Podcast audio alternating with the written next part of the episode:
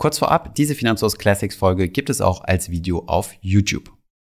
Hallo und herzlich willkommen zu dieser neuen Podcast-Folge. In der heutigen Folge haben wir einen ganz besonderen Gast und zwar unseren Bundesfinanzminister Christian Lindner. Ich durfte ihn im Bundesfinanzministerium in Berlin besuchen und ungefähr eine Stunde lang mit ihm über die wichtigsten Themen, die ihn gerade so beschäftigen, sprechen. Unter anderem haben wir über die Inflation und den Inflationsausgleich gesprochen, wie er denn zur schwarzen Null bzw. zur Schuldenbremse steht und natürlich sein aktuell vermutlich bekanntestes Projekt, nämlich die Aktien Aktienrente. Und jetzt wünsche ich euch viel Spaß bei dieser Podcast-Folge.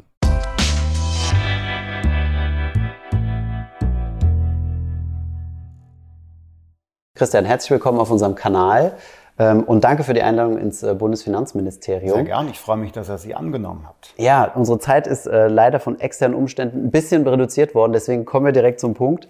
Ähm, was mich mal interessieren würde, ist, ähm, wo liegt denn aktuell so der Fokus deiner Arbeit drauf? Also als du ähm, in der Wahlkampagne warst, gab es ja verschiedene Themen, die sehr wichtig waren, ähm, beispielsweise äh, Soli abschaffen, Tarif auf Rädern hast du mal erwähnt, um die äh, kalte Progression zu kontern. Ähm, genau, Digitalisierung. Was sind so, was sind so die Schwerpunktthemen, die du gerade so vorantreibst? Erstens ist es die Frage der Entlastung äh, der Bürgerinnen und Bürger und auch der Betriebe.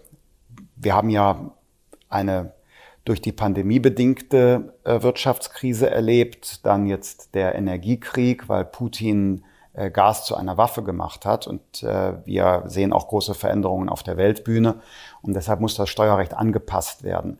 Ähm, es muss an die Inflation angepasst werden, weil die Menschen ähm, nicht noch durch stärkere äh, Steuerzahlungen belastet werden dürfen. Und wir müssen unsere Wettbewerbsfähigkeit pflegen. Also der erste Punkt bleibt weiter, äh, im Steuersystem für Entlastung zu sorgen. Und wir haben ja mit dem Inflationsausgleichsgesetz eine sehr erhebliche Entlastung erreicht. Also nur mal ein Beispiel, eine vierköpfige Familie, ähm, also mit zwei Kindern, 55.000 Euro Einkommen, die hat in diesem Jahr 2023 über 800 Euro weniger Steuern zu zahlen als ohne das von mir auf den Weg gebrachte Gesetz. Zum Zweiten äh, will ich, ähm, dass Deutschland moderner wird, auch äh, als Finanzplatz. Also wir tun etwas für äh, Start-ups und für eine bessere Kapitalmarktkultur. Ein ganz konkretes Beispiel ist die Verbesserung der sogenannten Mitarbeiterkapitalbeteiligung. Also wenn Betriebe ihre Beschäftigte nicht nur bezahlen wollen mit Lohn, sondern sie auch beteiligen wollen am unternehmerischen Erfolg, da kommt das Zukunftsfinanzierungsgesetz. Wie wir es bei uns machen. so wie ihr es bei euch macht. Dritter Punkt ähm, ist der äh, Bundeshaushalt. Wir planen hier ja die Einnahmen und Ausgaben des Staates.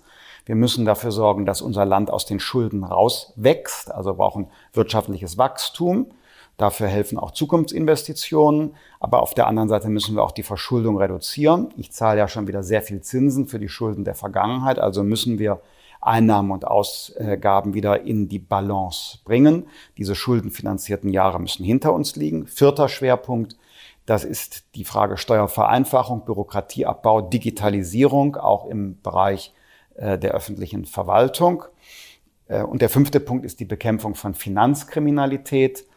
Denn ich möchte gerne die Menschen schützen vor finanzieller Überforderung, also keine Steuern erhöhen.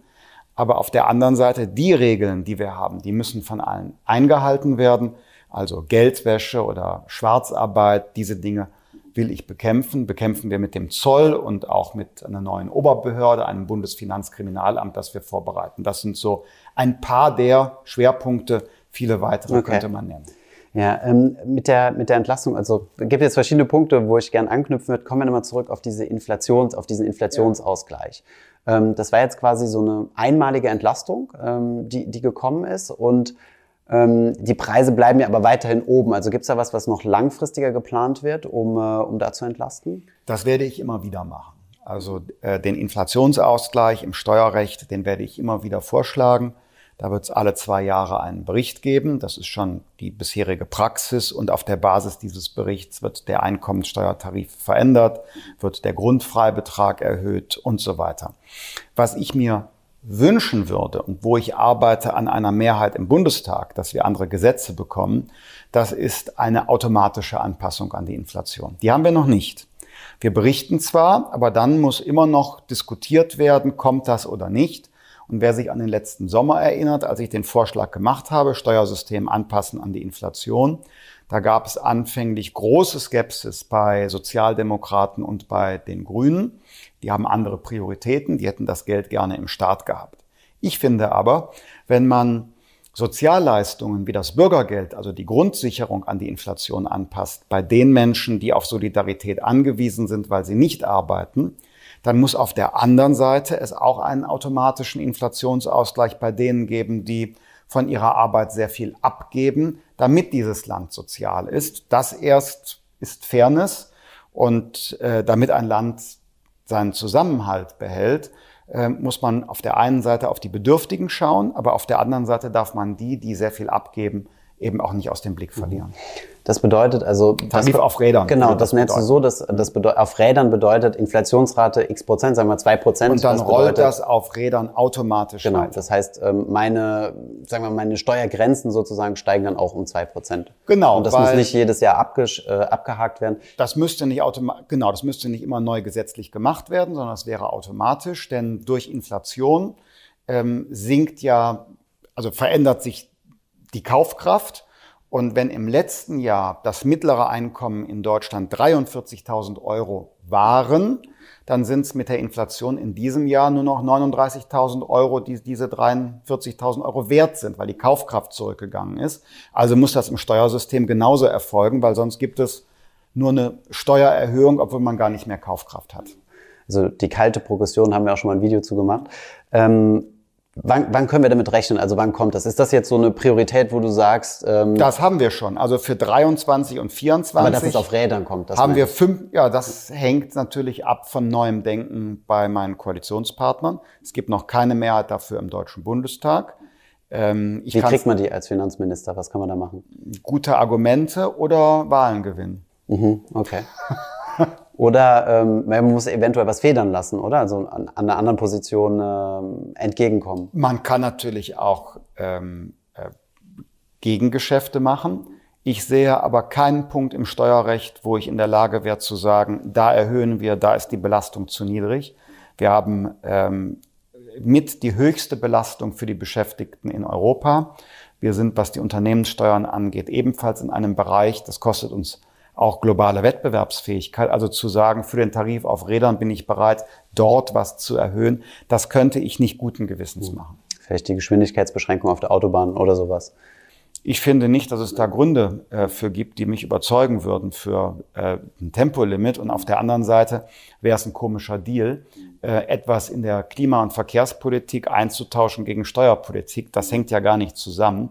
Und also ich mache ungerne Sachen, die nicht nur nach Bazar aussehen, sondern offensichtlich sogar Bazar sind. Ein weiterer Punkt, den du äh, mal angesprochen hattest, war, du hast es äh, den Silicon Valley Kapitalismus genannt. Also, dass du, ähm, äh, ich weiß nicht mehr, auf welchem Kanal das war, darüber gesprochen hast, dass du findest, dass man ähm, große Tech-Konzerne mehr besteuern sollte. Also Google, Amazon, Facebook, also quasi die Firmen, die enorm viel Umsatz hier in Deutschland machen, aber kaum Steuern bezahlen durch Steuerstrukturierung wie so ein Dutch Sandwich oder sowas. Ähm, wo ist das auf der Prioritätenliste? Also arbeitet ihr da gerade dran? Weil ich glaube, das ist ja was, wo man sicherlich Konsensus mit den Koalitionspartnern finden könnte. Ja, das äh, ist auch ein großes Thema der internationalen Politik. Ähm, da geht es um ähm, ein Rahmenwerk, das wir im Kreis der, der wirtschaftlich starken Industrieländer äh, erarbeitet haben, äh, im Rahmen der OECD. Äh, und das basiert auf zwei Säulen. Äh, die zweite Säule setzen wir bereits 2024 äh, um. Das ist eine globale Mindeststeuer von 15 Prozent. Das soll Steuerdumping äh, verhindern.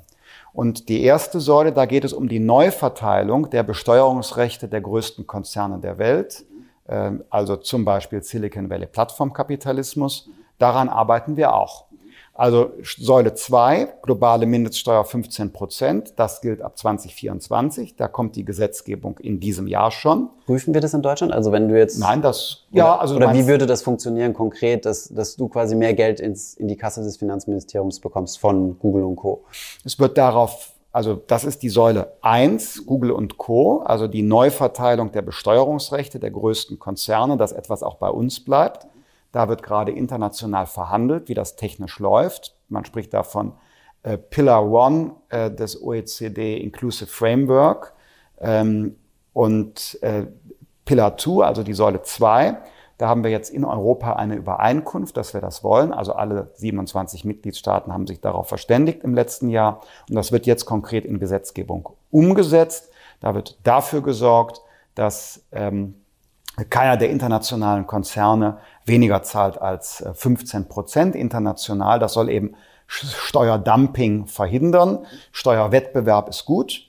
Dass also Steuersätze sich zwischen den Ländern unterscheiden können, das ist gut, aber eben kein Dumping. Und das wird jetzt umgesetzt. Dann habe ich noch einen Punkt auf der Liste, ähm, der Soli, das war ja auch immer so ein Thema gewesen. Äh, der wurde ja irgendwie abgeschafft, aber irgendwie auch nicht wirklich. Auf die Kapitalertragssteuer fällt er immer noch an. Zum Beispiel, ja. Ähm, wird da noch, also ist das eine Priorität, wo du sagst, ähm, da arbeiten wir dran, den komplett loszuwerden? Da gab es ja auch gestern oder heute, glaube ich, eine Entscheidung, dass der nicht äh, äh, verfassungswidrig ist? Mhm. Also der Bundesfinanzhof hat gesagt, er ist noch nicht verfassungswidrig. Aber der Bundesfinanzhof ist nicht das Verfassungsgericht. Das Verfassungsgericht wird selber noch entscheiden. Und mich hat aufmerksam gemacht, dass noch nicht verfassungswidrig, das Wort noch in, dem, äh, in der heutigen Entscheidung des Bundesfinanzhofs. Auch da gilt, SPD und Grüne wollen die Steuern erhöhen. Ich will sie senken. Im Ergebnis haben wir den Status quo weitgehend jetzt erstmal festgeschrieben und das betrifft auch den Soli. Ähm, ich finde, er müsste entfallen, weil erstens, er wird auf Kapitalerträge erhoben und zwar auch bei Leuten, die gar nicht große Vermögen haben, sondern überhaupt nur im Leben vorankommen wollen und was sparen. Zweitens, er wird ähm, erhoben für äh, die Betriebe, also für die Wirtschaft. Und reduziert damit deren Wettbewerbsfähigkeit hier am Standort, äh, nimmt ihnen die Möglichkeiten, ähm, auch stärker zu investieren, Eigenkapital aufzubauen, krisenfester zu werden und so weiter. Zum äh, Dritten ähm, zahlen die oberen zehn Prozent der Steuerzahlerinnen und Steuerzahler auch noch den Soli. Und jetzt könnte man sagen, ja klar, das sind die Reichen, die den zahlen. Vorsicht, da bist du schon mit Mitte 60.000 Euro zu versteuerndem Einkommen dabei. Das sind also Leute, die haben ein sehr überdurchschnittliches Einkommen, aber das sind nicht die Reichen, sondern das sind in der Regel Menschen, die Verantwortung tragen für Arbeitsplätze, die Fachpersonal. Fachpersonal, die also investiert haben in ihre Ausbildung. Äh, die werden jetzt zusätzlich besteuert dadurch, obwohl sie ja schon den größten Anteil des Steuerkuchens backen. Also die, die oberen 50 Prozent der Steuerzahler leisten 90 Prozent des Aufkommens, die oberen 10 Prozent etwa die Hälfte des Aufkommens. Also das geht so steil nach oben. Und da ist eine Frage der Gerechtigkeit. Will man die immer stärker in Anspruch nehmen oder sagt man da nicht auch, es gibt Grenzen? Und wenn man sie stärker in Anspruch nehmen will, sollte das nicht im allgemeinen Steuerrecht der Fall sein und nicht bei so einer Sonder- bzw. Ergänzungsabgabe. Deshalb bin ich dafür, dass die entfällt eben aus den drei genannten. Gibt es da konkrete Projekte? Also Nein, SPD und Grüne sind strikt dagegen. Und man muss sagen, CDU und CSU auch. Also die Älteren erinnern sich dunkel. 2017 habe ich mit Frau Merkel ja mal über eine Regierung gesprochen, Jamaika. Und ich habe dann Nein gesagt zu der Regierung mit Frau Merkel. Warum? Weil damals CDU und CSU nicht bereit waren, den Solidaritätszuschlag zu streichen. Das war einer der Gründe, warum damals Jamaika nicht zustande kam. Wenn also jetzt die Unionsparteien öffentlich sagen, Lindner soll den Soli jetzt abschaffen, dann muss ich sagen, hey, ihr hättet die Chance mit mir gehabt vor ähm, bald sechs Jahren. Damals wolltet ihr es nicht. Jetzt mit der Ampel ist es genauso schwierig wie zur Zeit der Großen Koalition. Ähm, damals ist also eine Chance vergeben worden. Mhm.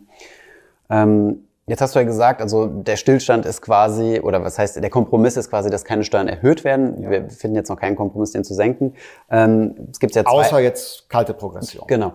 Ähm, jetzt oder außer Sparerfreibetrag. Zum ersten Mal seit 2009 wird der erhöht. angepasst.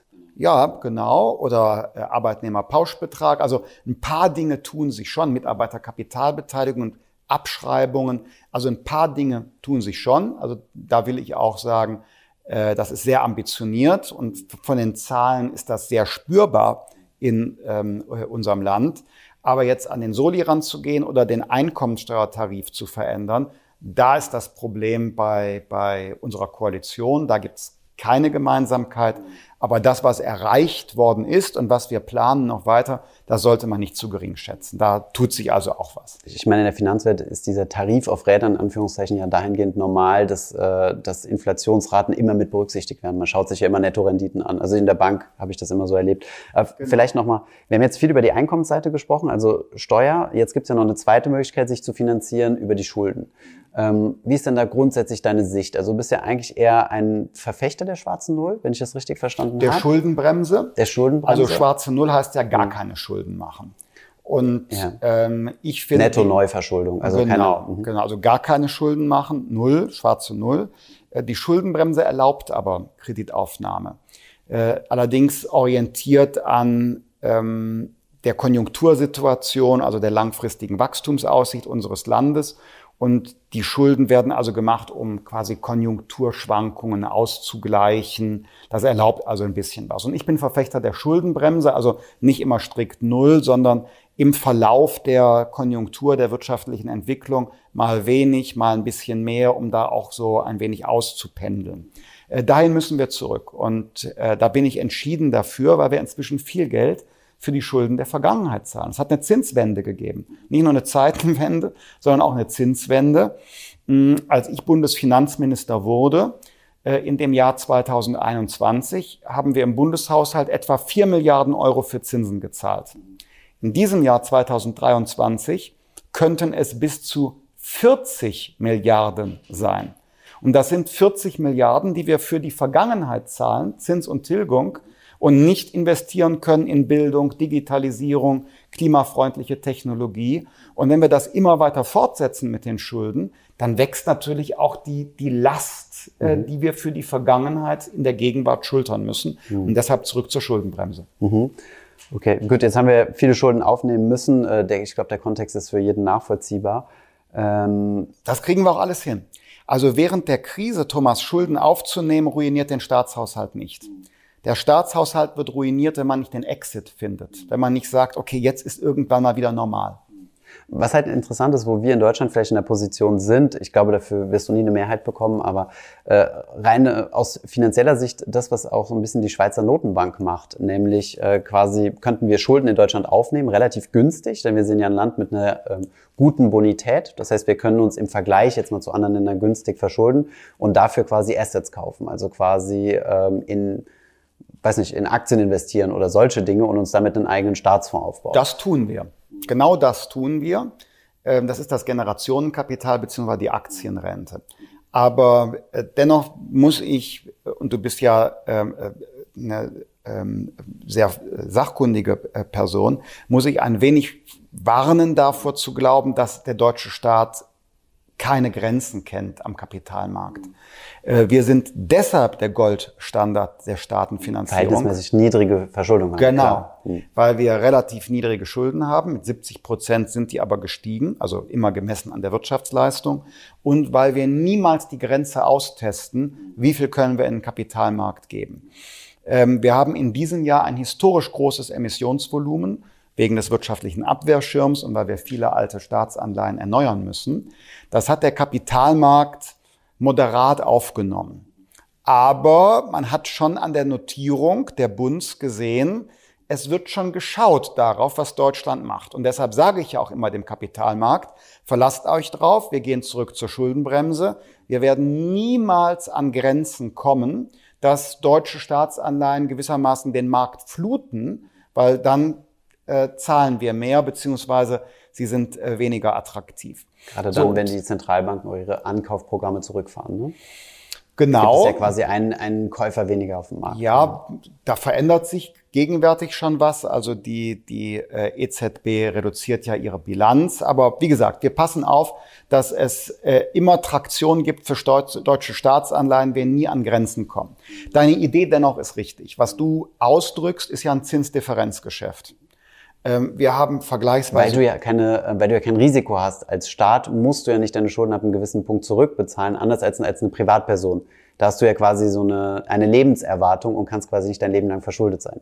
Ja, genau. Weil sonst sind Zinsdifferenzgeschäfte ja sehr riskant, wenn, wenn deine Kreditlaufzeit ein gewisses Ende hat. Als ähm, Privatperson ist es ganz gefährliche Spekulation. Für den Staat ist es anders, in der Tat. Und das machen wir uns zunutze. Ähm, wir können zu im Vergleich geringeren Kosten äh, Kapital aufnehmen. Ähm, und wenn wir das am Kapitalmarkt wieder anlegen, erzielen wir eine höhere Rendite. Und wo nutzen wir das? Bei der Altersversorgung. Perfekte Transition zur Aktienrente. Können wir wirklich Ewigkeiten drüber sprechen, aber versuchen wir es kurz zu halten. Äh, 10 Milliarden gehen jetzt in die Aktienrente rein, um die erste Säule zu unterstützen, also die gesetzliche Rentenversicherung. Warum 10 Milliarden? Also wenn man das jetzt mal vergleicht, ich glaube, es fließen rund 130 Milliarden aus Steuergeldern in die Querfinanzierung der Rente. Das heißt, es ist ja eigentlich ein Tröpfchen auf den heißen Stein. Ja, äh, man kann aber auch sagen, es ist ähm, ein, ein, grundlegender Systemwechsel gegenüber dem, was wir haben. Also äh, die Aktienrente ist das Obermodell. Da reden wir gleich noch über die dritte Säule der privaten Altersversorgung, wo wir individuell ähm, auch eine Anwartschaft haben. Jetzt geht es um die erste Säule, die Rente. Vielleicht kurz zur Erklärung nochmal, haben nicht alle sofort äh, vor Augen. Unsere Rente finanziert sich ja so, dass die Beitragszahlerinnen und Beitragszahler zahlen ähm, aus dem Staatshaushalt kommt ebenfalls Geld in die Rentenkasse, über 100 Milliarden im Jahr. Und aus diesem Topf, Beitragszahlerinnen, Beitragszahler, Staatshaushalt, werden die Renten finanziert. Wenn wir äh, eine ältere Gesellschaft haben, wird schon klar, dann werden die Beiträge steigen müssen, die die Jüngeren zahlen, die noch Aktiven. Und das, was der Staatshaushalt zahlen muss, wird auch immer weiter steigen. Das bringt uns an Probleme. Und jetzt die Idee. Wir bauen Generationenkapital auf und über die Jahre mit Zins und Zinseszins erzielen wir Renditen. Und dann haben wir irgendwann nicht nur die Beitragszahlerinnen und Beitragszahler und den Staatshaushalt, sondern auch die Erlöse, die Renditen, ähm, die Zinsen aus dem Generationenkapital als eine Einnahme für die Rentenkasse. Das mhm. ist die Idee. So, wir beginnen du musst jetzt. also quasi von einem System, umlagefinanziertes System, wo Babyboomer und die ganzen Generationen davor ähm, quasi ihre Rente von bekommen werden. Die werden sehr wahrscheinlich aus der Aktienrente nicht mehr viel sehen. Also mit den Beträgen wird es schwierig. Und meine Generation, oder unsere Generation sehr wahrscheinlich auch. Ähm, ich meine, ich habe jetzt noch 30 Jahre bis zur Rente, also offiziell im Renteneintritt. Das muss sehr wahrscheinlich kapitalgedeckt sein. Ja, zumindestens ist es eine Säule. Wir bauen eine, eine, einen Stützpfeiler in die gesetzliche Rente, um die Höhe der Beitragssteigerung zu senken, um den Staatshaushalt nicht zu überfordern und um ein gewisses Rentenniveau zu garantieren. Jetzt kommen wir zu deinen 10 Milliarden. Die reichen natürlich nicht. Es ist ein Start. Ähm, nach meiner Überzeugung müssen wir jedes Jahr einen zweistelligen Milliarden Euro Betrag da reingeben. Und wenn wir jedes Jahr zum Beispiel 10 Milliarden machen, und dann 15 Jahre mit Zins und Zinseszins und Dividende und so weiter und so fort warten, dann haben wir irgendwann einen hohen zweistelligen Milliardenbetrag. Dann reden wir irgendwann über 300 Milliarden Euro und ab Ende der 30er Jahre haben wir dann ähm, eine Rendite, die wir nutzen können im Rentensystem. Deshalb es also hilft dir, unserer Generation noch, 15 mhm. Jahre, ja. In 15 Jahren bin ich 59. Dann zahlt meine Generation auch noch Rentenbeiträge. Ähm, also ab da hilft's. Aber wir machen jetzt etwas, wo die Wirkung erst in 15 Jahren ist. Und deshalb nenne ich das Generationenkapital. Hm, frühestens in 15 Jahren, ne? Also ich glaube. Ab in 15 Jahren. Ab in 15 Also ich will in den Gesetzentwurf schreiben, dass wir jetzt 15 Jahre ansparen und ab in 15 Jahren kann Entnahme hm, erfolgen. Ja. Äh, ich finde es grundsätzlich eine gute Idee. Ich sehe halt so, so ein paar Risiken. Äh, erstens mal das Management. Der Kenfo übernimmt das. Ähm, ähm, ja, will ich jetzt vielleicht gar nicht so ins Detail gehen. Ähm, vielleicht Wo ist das Risiko? Der ja. hat, der, es ist unabhängiges Management und die haben in den letzten Jahren jeweils eine ordentliche Rendite erzielt. Ja, ähm, wo, wo ich drauf eingehen wollte ist. Ähm, nee, du sagst ja. Was meinst du? Was ähm, ja, ich meine, die Rendite vom Kenfo ist ja ziemlich gleich wie das äh, wie das Benchmark-Portfolio. Und da, oder was, na, sagen wir es mal so anders, was mir fehlt, ist halt so die Kostenangabe, die zu kennen. Ich kenne das immer als sogenannte TER, Total Expense Ratio.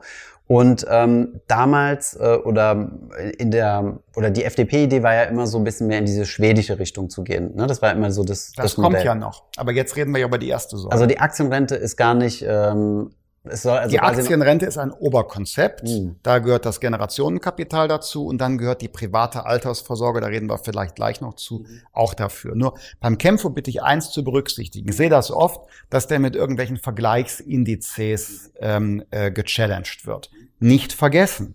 Der Kenfer entzielt seine Rendite mit einer Anlagepolitik, wo er dauerhaft das Kapital erhalten muss und jedes Jahr ausschüttet. Das heißt also, es gibt einen Kapitalverzehr jedes Jahr.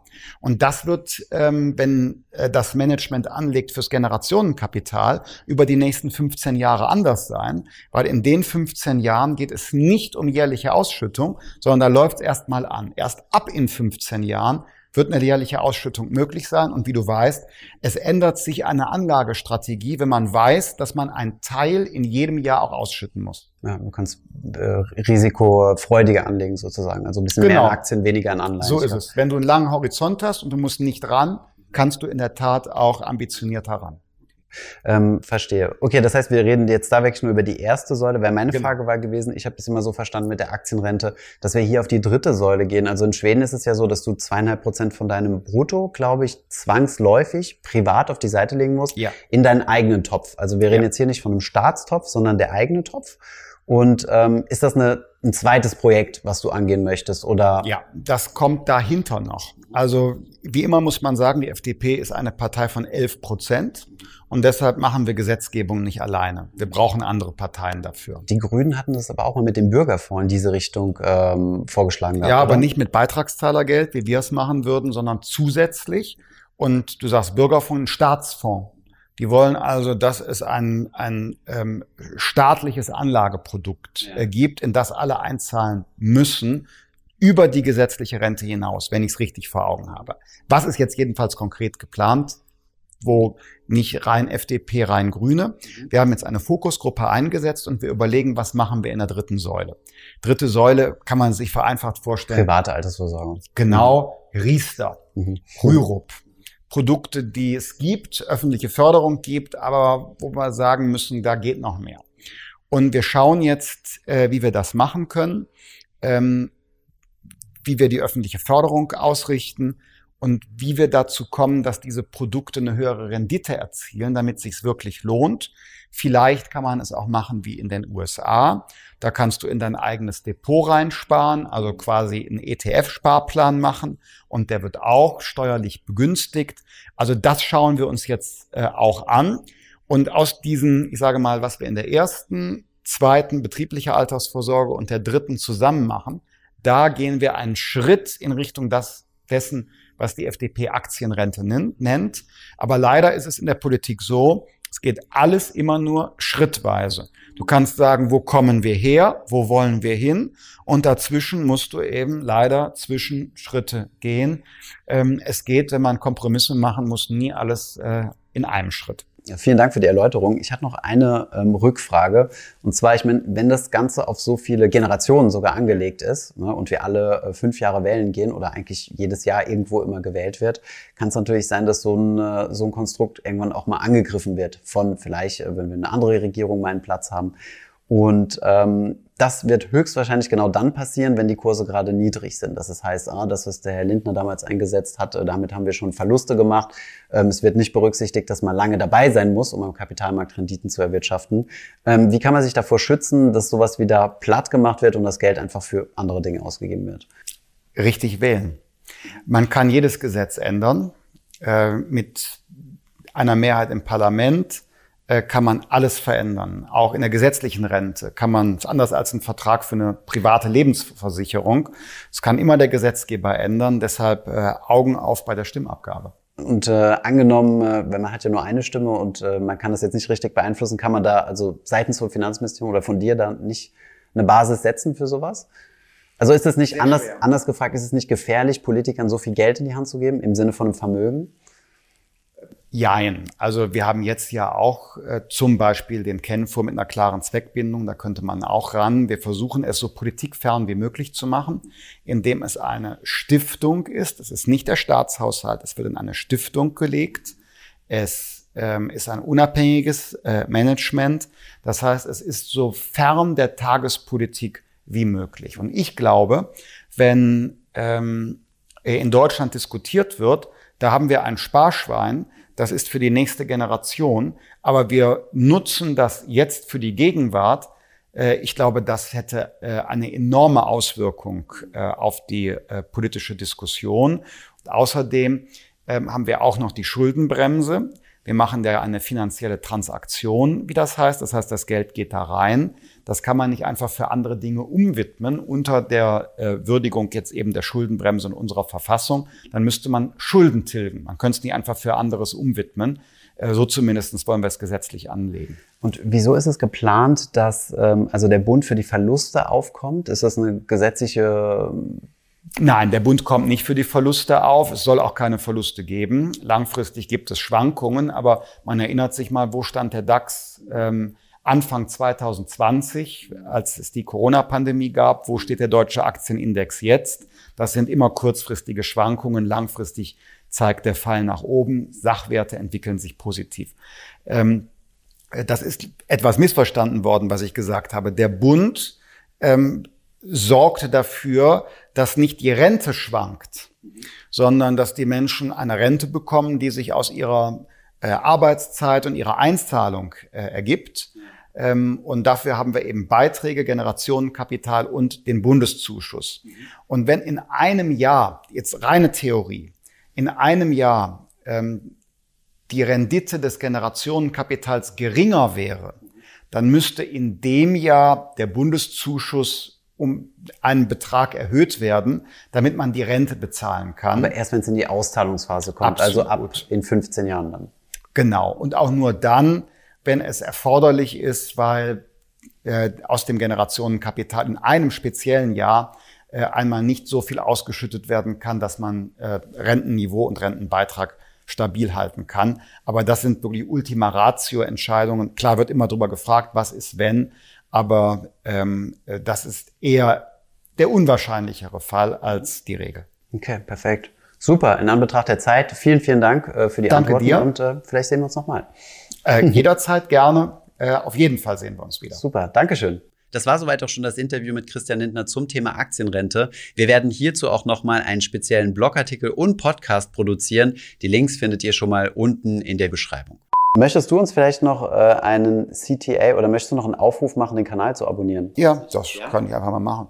Finanzielle Bildung ist enorm wichtig und übrigens äh, macht es auch Spaß äh, zu verstehen, was an den Kapitalmärkten läuft und wie man selbstwirtschaftlich vorankommen kann. Und deshalb ist mein Rat, informiert euch, zum Beispiel bei Finanzfluss. Abonnieren. Ich hoffe, diese Podcast-Folge hat dir gefallen. Wenn ja, dann zöger doch nicht in deinem Umfeld über diesen Podcast zu sprechen, bei Freunden und Bekannten. Ich denke, es gibt auch in deinem Umfeld viele Menschen, die sich für das Thema finanzielle Bildung interessieren oder interessieren sollten. Wenn du auf iTunes bist, würden wir uns auch freuen, wenn du uns eine positive Bewertung dalässt. Das hilft uns, den Podcast noch einfacher auffindbar zu machen.